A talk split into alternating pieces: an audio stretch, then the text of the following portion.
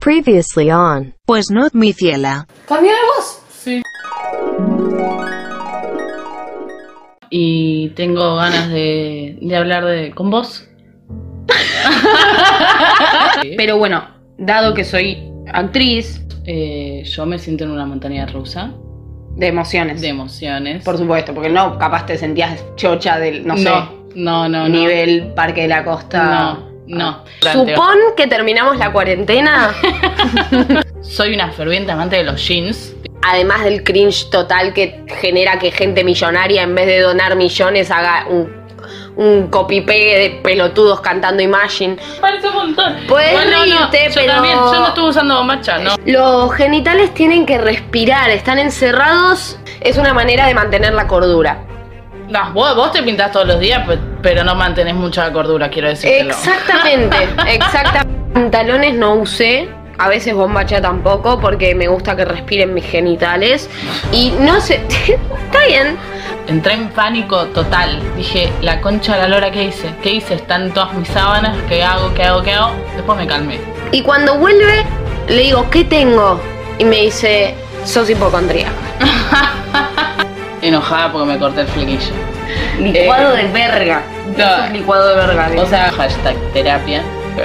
Y también agregar que nos costó mucho decidir qué cosas entraban, porque Nos enojan muchas cosas. nos enojan demasiadas cosas, darían como para tres capítulos por lo menos. La teoría conspirativa se pregunta si Shakespeare puede haber reencarnado en el esposo de Anne Hathaway. bueno, no importa, la cuestión, pobre, ya está muerta. Muchísimo tiempo, o sea, falta.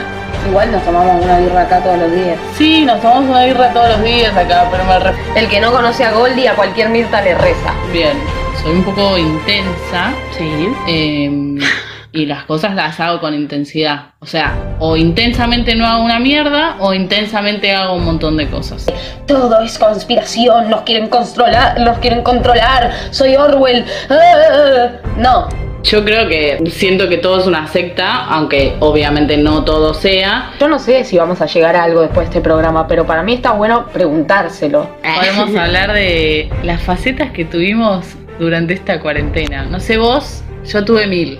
Yo tuve mil también, sí. Yo tuve un millón. Primero porque amo hacer disclaimers. Creo que me considero bastante cínica. Mira, yo no quiero acá entrar en polémicas. A ver, entremos. Empezaron a decir, descárguense Zoom. Yo no me llevo tan bien con la tecnología. Yo dije, esto a mí me va a complicar la vida. Volverse loco por una figura. ¿Cómo estás, Clary? Bueno, bien, con muchas cosas para hablar, claramente.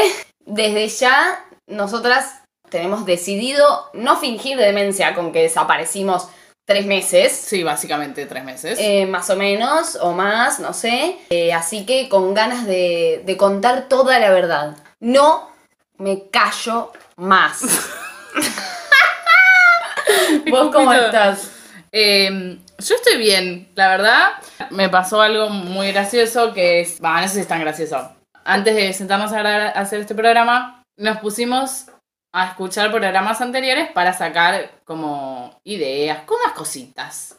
Entonces, ¿a qué iba con toda esta mierda? Ajá, iba a lo siguiente: que estoy bien, que me escuché en los programas anteriores estaba en la mierda. Estábamos en la mismísima mierda.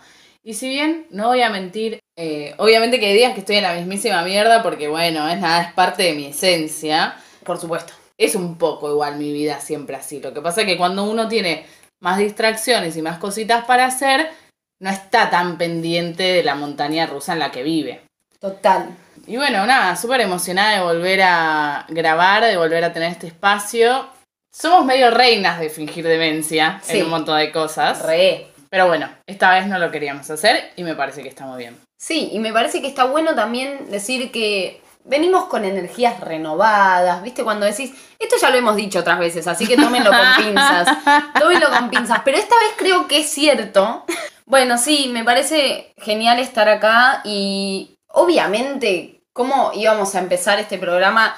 Que siempre hemos sido en todos nuestros programas tan autorreferenciales y este programa es una oda a la autorreferencia. Sí. Esto lo decimos por si a alguien no le interesa, bueno, pasen al siguiente programa que seguro hablamos de otra cosa. Pero en este vamos a hablar un poquito de dónde estuvimos los últimos 20 años desde que dejamos de grabar. ¿Qué pasó con nosotras? Sí. Quiero preguntarte, José, si pudieras dar un resumen, una sinopsis de lo que fue todo este tiempo sin grabar. ¿Qué te anduvo pasando? ¿Qué anduviste sintiendo? ¿Cómo viene, cómo viene tu vida? Bueno, a ver. Un poco siento que todo sigue igual, como dice la canción de De Viejas Locas. ¿eh? Es una realidad que empezamos a salir un poco más eh, porque se nos permitió. Eso a uno le hirió, a mí por lo menos me hirió más el cerebro, como supongo que a todos ustedes. Muy a pleno, laboralmente muy a pleno, siempre ahí. Espero que mis padres, mis padres no estén escuchando este programa. Mamá seguro que no, porque nos abandonó como en el tercero. Está bien, papi, pasalo. Estoy macheando con un montón de gente. No me veo con tanta gente, pues COVID, onda. Uno un poco de filtro. Una ya como mujer ya tiene que hacer un filtro porque no sabes si vas a ir a coger y volvés viva, básicamente. Totalmente. Primero ese filtro. Y después, bueno, el filtro básico de. eh, nada, no sé si voy a coger y vuelvo con COVID. Total, total. Entonces, eh, tratando de como espaciar los encuentros. ¿Qué más? Ah, y otra cosa que me pasó re importante, me operé las amígdalas. Muy bien. No sé si al público le interesa saber sobre esto. Nada, qué sé yo, operada, estuve, estuve do- una semana, 10 días Frágil. caída, frágil. Fue duro, estuve muy drogada, vamos a decirlo. Cumplir años. Ah, es verdad. Y sí, porque es No, como sí, de sí, sí, noviembre que no. Tenés razón, cumpliste años. Cumplí 27. Ya no puedes ser parte del club de los 27. Claro. Bueno, no, sí. No, sí, todavía. Todavía sí, Ay, claro. no, pará, pará, qué miedo. Bueno, me toco la teta izquierda y todo el mundo que esté escuchando se toca la teta izquierda. el huevo izquierdo, izquierdo, lo que el sea que pie tengan izquierdo. izquierdo. Empecé boxeo, muy interesante. Solo fui dos clases, igual ya. Está bien. Como siempre, pero emocionada. La verdad, me emociona. Me emociona pegarle a la bolsa. Y no, algo sí que me pasó muy heavy este verano, que la oyentada me podrá contar qué le sucedió, si a ustedes les sucedió algo parecido. Casi todas mis más amigas se separaron. Eh, fue un verano fuerte, así que en esa. Bueno, vos contame un poco de vos. Pasaron mil cosas. Se vino la muestra de mis alumnos, que salió recontra re linda. Eh, después también hice mi muestra como directora y como actriz.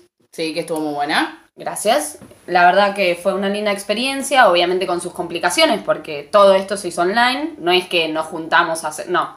Me encantó ver a mis compañeros eh, trabajar. Les admiro mucho, me parece que son muy geniales. Así que si alguno está escuchando, que no creo, le mando un abrazo enorme y le digo que, bueno, te admiro mucho, compa. Vale. Me separé de nuevo. Eh, Perdón.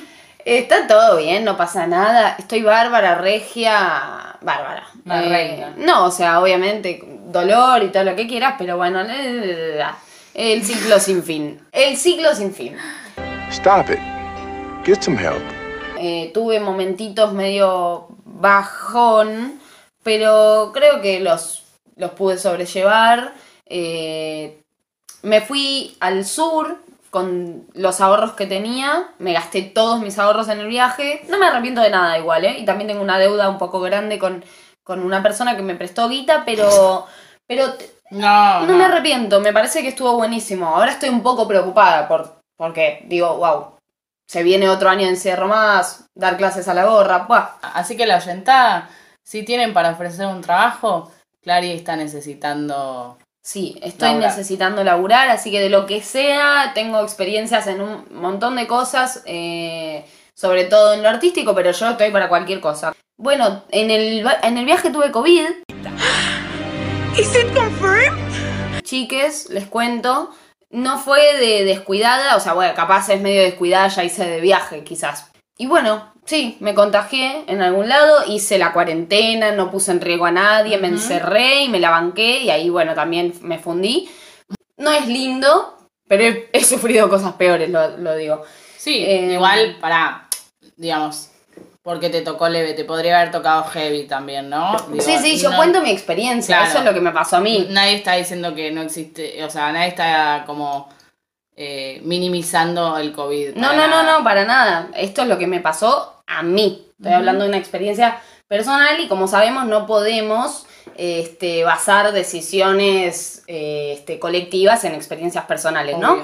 Por eso, este, por eso el aborto es legal. Eso era lo que quería Taca, taca, taca, decir. taca, taca, taca. Eso es lo que quería decir, porque cuando dijiste muestra de teatro, dije Navidad, ¿qué pasó en el medio? Aborto legal, seguro y gratuito en este país, hermoso. Bien, gracias a las personas gestantes que, que estuvimos poniéndole garra, saliendo a la calle y rompiendo Todo. Rompiendo todo hasta que nos escucharon. Felicidad, alegría, la verdad es que entre tanta mierda, que Sí. el año se corone con aborto legal, seguro y gratuito, increíble, pero recordemos que siempre una lucha ganada eh, hay que defenderla, los Total. derechos adquiridos hay que defenderlos, hay que seguir saliendo a las calles, hay que romper las pelotas para que si nuestros hermanos gestantes del resto de Latinoamérica consigan el aborto la- legal, seguro y gratuito también, y hay que salir a romper todo para que sigan, sigamos adquiriendo derechos, sigamos ampliando derechos y, básicamente para que sean respetados esos derechos, ¿no? Totalmente, porque que sea, que se haya votado y aprobado la ley no implica que la aplicación sea eh, fácil, que no se las hagan difíciles. Eh, bueno, ya sabemos un montón de cosas eh, en ese sentido, pero está bueno recordarlo. Quiero decir que estuve en el Congreso cuando, cuando se aprobó y fue, la verdad, un momento creo que inolvidable. Obviamente me pregunté mucho seguir o no por toda la cuestión coronavirusística. Lo hice cuidándome lo más que pude, obviamente, y después aislándome por las dudas para no poner a nadie en riesgo. Fue un momento hermoso y ojalá hubiese sido, ojalá hubiese sido en otro momento en el que las calles hubiesen estado más repletas de gente, porque Sí, obvio.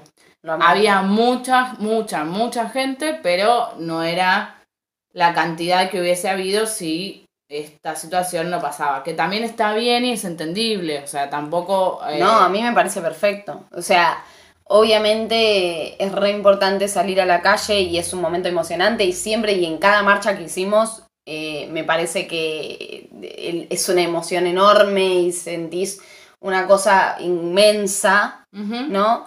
Pero me parece que este año ameritaba quedarse en la casa Sí, y que hubo muchas, muchas, muchas, mu- muchos compañeros eh, que presionaron. Sí, eh, eso fue horrible. Y fue muy feo, presionaron y, gorrea- y yutearon, digamos, a gente porque, ay, si te importa tanto la lucha, salí a la calle y la verdad es que capaz vivo con mi vieja, que es que es este población de riesgo o yo me quiero O cuidar te querés cuidar porque, a ver, fue algo. Digo, todo bien, pero fue responsable. Y también esto aplica, perdón, para cualquier año y para cualquier contexto.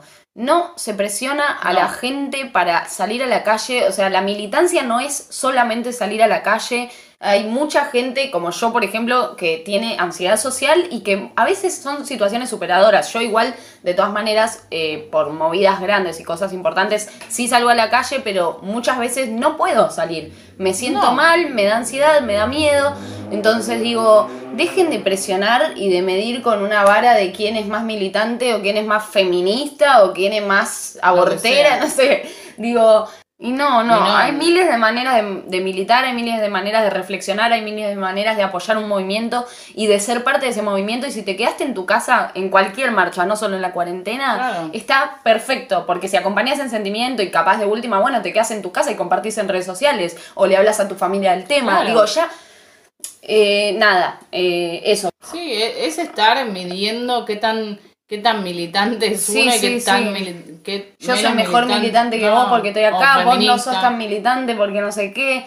Paremos de chutear a la gente, paremos de medir con la barra de No, mierda, todo. De, de- de la, de la subjetividad, que es una barra inventada por cada uno. Sí. O sea, basta, por favor. Cada uno hace lo que puede con lo que tiene. Total. Y lo que quiere, y lo que quiere. Si no quiere ir a una marcha, no quiere ir a una marcha. Y eso no Total. implica que no esté comprometida con una causa. Así que me parece bien la gente que fue, porque era un momento importante, pero la gente que no fue, como yo, que no fui, eh, me parece que está perfecto y que nada, eso, hermane, no sos menos militante por no estar con un grupo de gente en la calle tocando. Bueno, entre otras cosas, no puedo dejar de mencionar a Úrsula. Para la gente de afuera de Argentina, o incluso para la gente de Argentina que capaz estuvo en Sí, un huevanol, no- Úrsula denunció a su expareja, Matías Ezequiel Martínez, un policía. Lo denunció alrededor de 18 veces y todos los compañeritos eh, yutas de Matías se pasaron la denuncia por el UPITE eh, hasta que finalmente Matías la mató. Las amigas de Úrsula fueron a pedir justicia por Sí. ella y la policía con balas de goma le disparó en la cara a las chicas. Eh, así que bueno, esto está pasando en, eh, en nuestro país, en Argentina, eh, para quien sea de afuera o para quien no se haya enterado. Y es importante recordar a Úrsula no solo como una persona que lamentablemente tuvo que pasar por eso, sino como algo que es directamente un patrón en Argentina y que pasa constantemente. Eh, la nota que encuentro es de hace un par de días. En el medio creo que hubo algunos otros casos nuevos. Hubo 48 femicidios en 47 días de este 2021. En Argentina, En nada Argentina, más. sí. Y que sabemos. Y que porque sabemos. imaginémonos cuántos otros más no tenemos idea. Algunos se van en estos días se fueron descubriendo. Algunos no deben estar catalogados como femicidios porque también eh, a veces es muy difícil que los cataloguen de la manera correcta. Algo de lo que se estuvo hablando también en base al caso de Úrsula es sobre la cantidad también de eh, todos los femicidios que fueron realizados por gente de, las fuerzas de la seguridad de nuestro país que están activos o trabajaron en algún momento de su vida. Muchos de ellos, como decía antes Clary, eh, son encubiertos también por la cúpula o por las fuerzas. Sí, totalmente. Y nunca es mal momento para recordar que la yuta no nos cuida No. y que lamentablemente no tenemos un estado presente tampoco. Es una mierda, pero es importante recordar eso. Es algo que nos duele y es algo por lo que tenemos que seguir luchando. Eh, tenemos algunas batallas ganadas, muy pocas, pero hay que seguir unides y hay que seguir luchando para que se respeten nuestros derechos, para que funcione bien el, el aparato que nos debería cuidar. Sí. Y también eso, educación para no tener un hijo yuta que después mate a su, a su expareja, por favor. Educación. Y si no, preservativos o aborto. Gracias. Si conoces a alguien o sos una persona que está sufriendo violencia, abuso en tu propia casa o de alguien que conozcas, eh, si estás haciendo denuncias y sentís que no sos escuchada, escuchade, y sentís que tu vida está en riesgo, este, la línea de atención contra la violencia de género es el 144. Siempre recordemos que está bueno esto compartirlo, ponerlo